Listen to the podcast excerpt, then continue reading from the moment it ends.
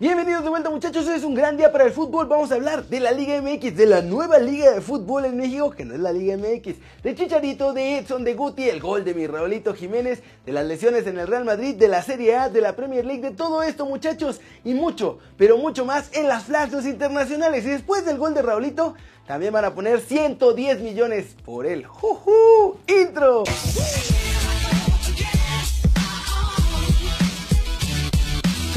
Arrancamos con nota One Fútbol del día y es sobre los partidos de este sábado en la Liga MX porque hubo resultados buenísimos para unos y malísimos para otros. Muchachos, la fiera volvió a la senda del triunfo ante los Rayos del Necaxa y con eso se mantienen los primeros sitios de la Liga MX. León venció 2 a 1 a los Rayos gracias a un doblete de Jan Meneses.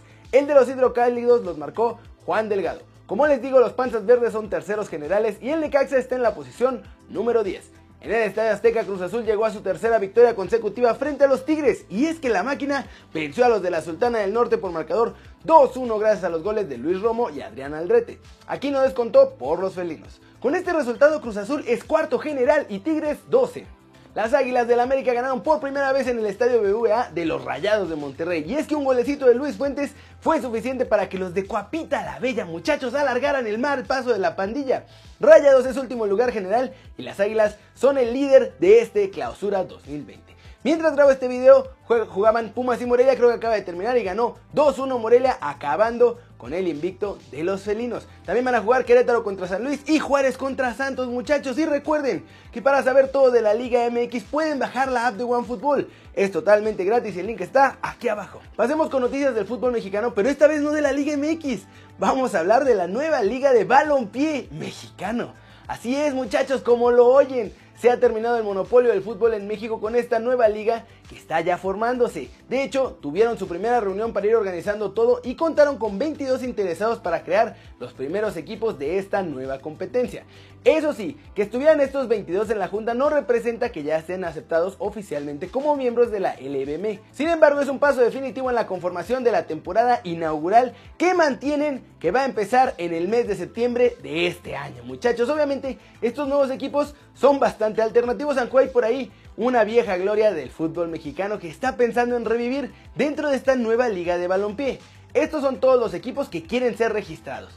Acapulco FC, Acolman Teotihuacán, Atlético Ensenada, Atlético Veracruz, Chapala, Chapulineros de Oaxaca, Ciudad Obregón, Club Deportivo Jaguares de Jalisco, Club de Fútbol Zaragoza, el Córdoba, el Deportivo Nayarit, el Eurosoccer Toluca, los Faisanes de Yucatán, el Hidalgo FC, los Industriales de Naucalpan, los Gimadores de Arandas, el Nesa FC, los Norteños de Monterrey, el Real Atlético Cuautitlán, el Real San José, Vallarta Riviera Nayarit, Villahermosa es el último que se juntó ahí muchachos. En esta reunión se tocaron temas jurídicos, comerciales, operativos y además comenzaron con la recopilación de documentos legales para poder arrancar con todo. Incluso va a haber futuras reuniones en el tema de los derechos de televisión porque parece que lo quieren hacer como un paquete al estilo de las ligas más importantes del mundo. ¿Cómo la ven? Por ahí el Veracruz y el Nesa son equipos representativos, uno de antaño y otro que acabó muy mal en la Liga MX. ¿Creen que esta nueva liga de balompié mexicano tendrá éxito? ¿Podrá superar a la Liga MX?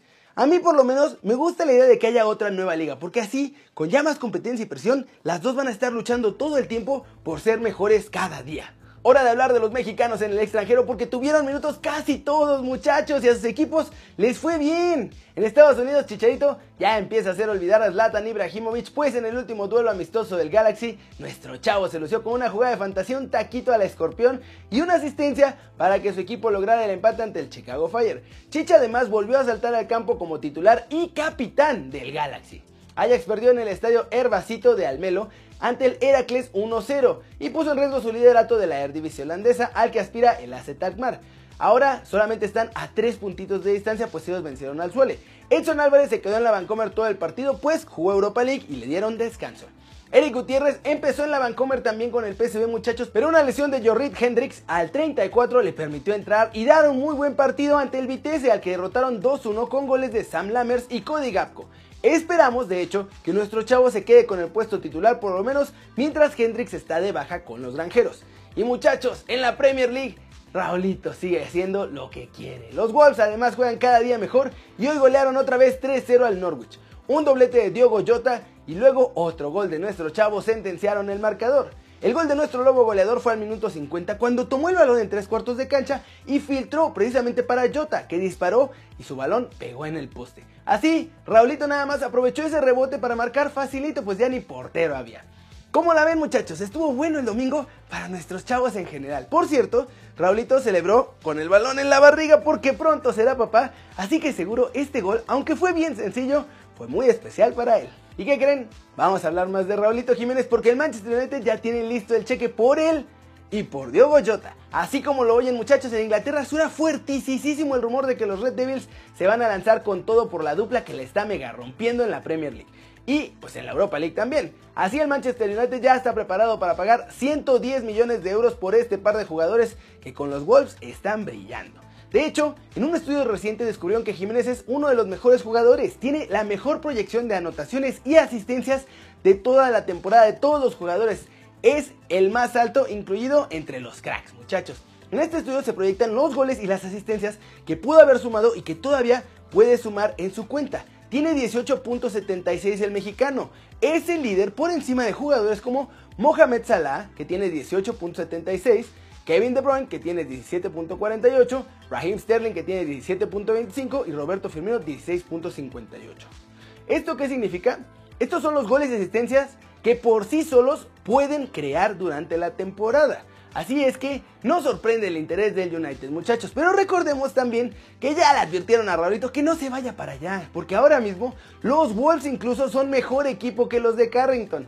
Y además con la suspensión del City, yo creo que Manchester no va a ser la ciudad donde veremos a Raulito. Eso sí, opciones no le van a faltar muchachos, están Chelsea, está Arsenal, hay otros equipos fuera de Inglaterra, así que mi muchacho no tarda en dar el salto a otro nivel. Flash News, Sergi Roberto no viaja a Napoli porque se lesionó en el aductor del muslo derecho y lo mantendrá de baja entre 3 y 4 semanas. Esto lo informó el propio Barcelona este domingo. Bruno Fernández estrenó también este domingo como goleador del Manchester United en el triunfo 3-0 ante el Watford. Los Diablos Rojos así consiguen su segunda victoria consecutiva en la Premier League, ahora ante los Abejorros. El Atalanta contra el Sassuolo, el Verona contra el Cagliari y el Inter contra la Sampdoria fueron suspendidos por decisión de la Serie A como medida preventiva por los casos de coronavirus allá en Italia.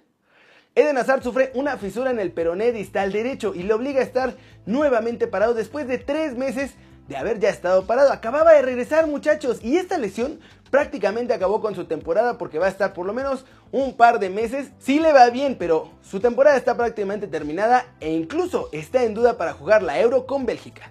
La Roma aplastó a Leche 4-0 en un partido en el que mandó de principio a fin y siguen luchando por las Champions. En el Coliseum Alfonso Pérez, el Sevilla, con goles de Ocampos, Fernando y Cundé, logró ganarle al Getafe que estaba jugando súper bien. Pierre-Emerick Aubameyang se echó al Arsenal a las espaldas, muchachos, y metió al equipo de Mikel Arteta en toda la pelea por Europa League. Incluso pueden meterse por allá a la Champions. Le ganaron al Everton 3 a 2. Charlene Corral anotó el único gol que además le dio la victoria a las colchoneras sobre el Madrid Club de Fútbol en la jornada 21 de la Primera División Femenina. Nuestra chava recibió sola dentro del área y nomás empujó el balón al fondo de la red, muchachos. Ya acabemos el video de hoy hablando de la bota de oro, que la competencia se está cerrando duro muchachos para ser el mejor goleador de liga allá en Europa.